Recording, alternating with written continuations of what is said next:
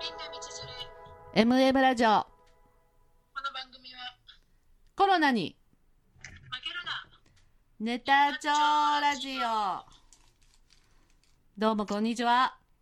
こんにちは。 31日目うん。三十一日目、三十一日目だ。丸一ヶ月ってことか。あそうだね本当に丸1ヶ月だねご苦労様ですご苦労様です。よいしょ。毎日ね話すこともないんだけど昨日何の喋りだったかな昨日あのりあのあのあれだったねあのあれだったね昨日昨日あれだったね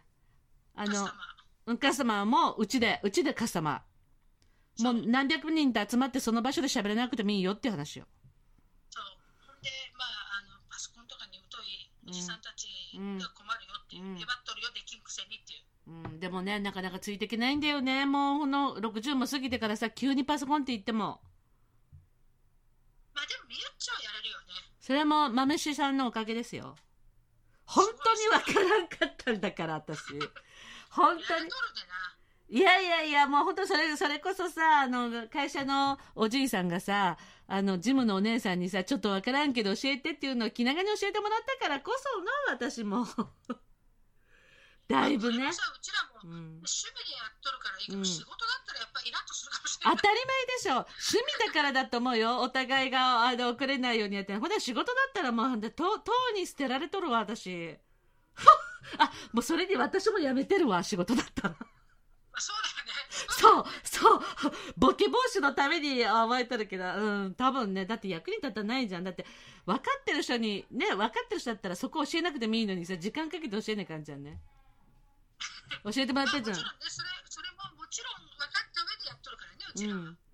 うん、あのそういういろんなばあの全然わからない人教えるってことも楽しみながらわからない人もえーこんなことわからんけど教えてくれるのぐらいな感じでやってるからどうにかしたけどさ普通会社だったらそんな時間いらんもんねそういうことがおじさんたちも本当困るよね、そうだね、おじさんたちね。うん、だだけけどさ、たの多分おじさんたちうは、んできないくせにというか、うんこう頼み方が多分ね、悪いと思うんだよ。ああまあでもそれ古い時代かなまあじゃああわ私はまあどどどっちみちいい年こいて素直は素直だってさは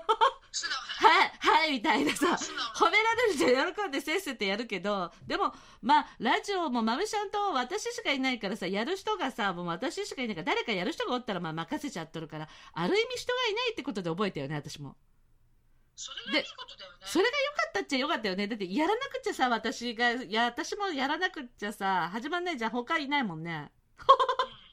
だから全然だってこれお金かかるのこれいいのってそんな初歩的なことから聞いとったでね私まあ今でも割と聞くけどそれぐらいさまあ割と聞くね。うん、それぐらいアプリも多いんだよね、今の時代。だから一つ覚えてまもあ。何でもアプリだもんうね。ん。大体 LINE っていうのもよっぽどやってなかったんだから、私だって。うんうん、だから LINE そうだのねこともそういうことでさ、今じゃ、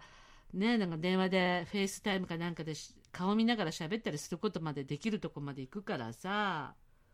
まあ、く昨日、はい昨日か一昨日あれやったうじゃん。ん。あの LINE だったかうな、ん。エフェクトで顔になんか顔が動物にしたりするのね。犬にしたり猫ああ、にしそたりれ豆下に教えてもらってね。でも私もそれ花輪君にしたり、うんあんなん人がやっとっても全然興味もないもんでさ全然だったけどいざ自分がこういうふうにやってこういうふうに押してやるよって言って見たらさ、まあ、びっくりこいちゃってさまあ、笑っちゃうわね すごいよねでもあれ考える人ってだからどこまでも永遠にいろんなこと考えられてさもうなんかもう本当に人間の頭ももの超頭のいい人が考えていくものを頭ついてるけどすごい頭いいかバカかどっちかになっちゃうねまあそうだよね考えていくじゃんそういう難しいことを頭のいい人たちうんがうんうん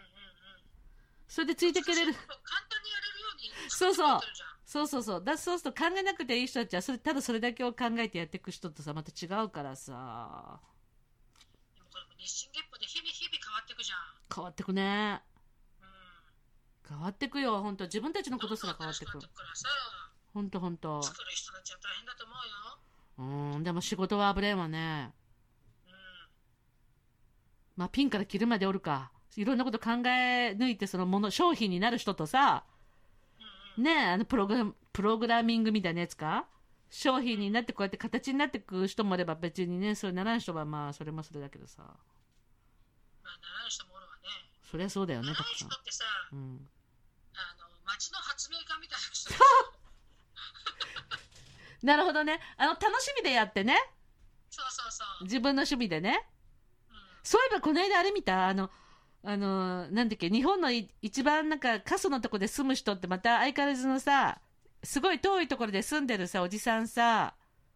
福島だったかななんか遠くの遠くに一人で一軒家で住んでる人何人かつい最近やってたんだよテレビでうーん、それ見てないな。あ本当なんかあのーなんとか一族が山の25度の山の谷間で、えー、と親戚だけが暮らしてる多摩の多摩東京の多摩の上の上の上でね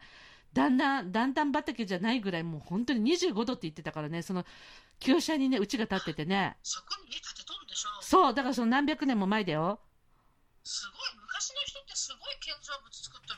るよね。ねだけどさそこで代々今50代の息子さんたちが親がは90いくつで親が亡くなってこの子供さんたちだから50代後半って言ったら私たちぐらいの私たちじゃなくて私ぐらいの人人たちがさまださ絶やさないようにって言ってたまにそこへ上がってってあの火を起こしてお墓の整理とかしてたりししてるの映ってたのね。あ、で住んではいないんだ。もう住んでる人もいたんだけど、あの、兄弟がいろいろいるじゃん。それ、半分はもうみんな下に降りてて、住んでる人もいたよ。だからさ、ね、そんなとこ住んだら、でもそうだってさ、自分たちの血族を守るためにそういうところに作ったりしてるわけでしょ。うん、そう、そう言ってみえたよ。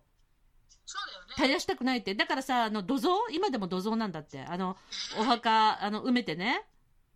それってうん。埋葬ってことでしょ埋葬。だけど今は、昔は、あその、棺のまんま、あの、土に埋めて、土かけてったのは、私もちゃんと子供の頃、おばあちゃんの時行くとそうだったからさ、山に上がってって。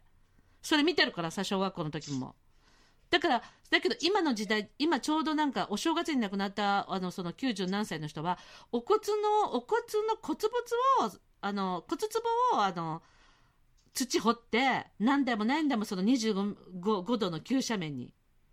そこのお花のとこにこの土を埋めてたの今。ってだって埋葬ダメだもんね、確か。うん、だからおこ骨壺になってた。そうだうよね。ん、で昔はでもその人こうやってやったっていうの私もさそれさうち昔そうだったからさおじいちゃんとこだからさ私も古いなと思って、埋葬ってさ、うん、あの土の中に死体そのまま入れるわけじゃん。そうだよそれで全部土になっていくからへこんでくんだよでみんなで土かけたんだもん爆発するらしいねでもえ爆発するらしいよ、内臓って。えー、あだけど土の中でしょ爆発するって言ったらさうん、内臓がさそのねすごい大きなものじゃないから土の中ではそうそういうことじゃない本当に土に変わってくんじゃないそうそうそううんどんうどんどんどんこう発酵腐っていってんうんで発酵して、もボンボンってなってるらしいああ、なるほど、そうかもしれんね。うん。だからさ、本当に今でも田舎の田舎の多くの人たちはさ、まあさすがにそこも本当に骨壺にして埋めてたからさ、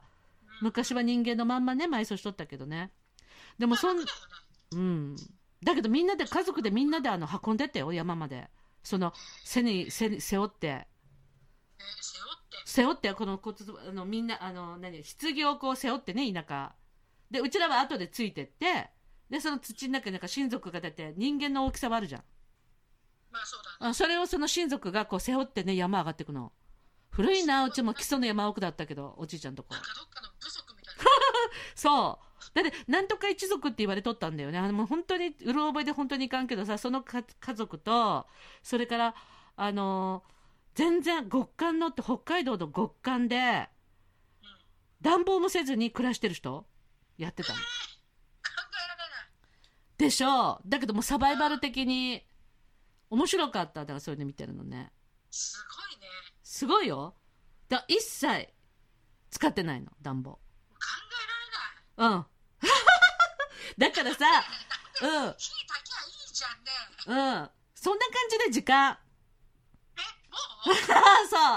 はい、ご苦労様。はまた明日。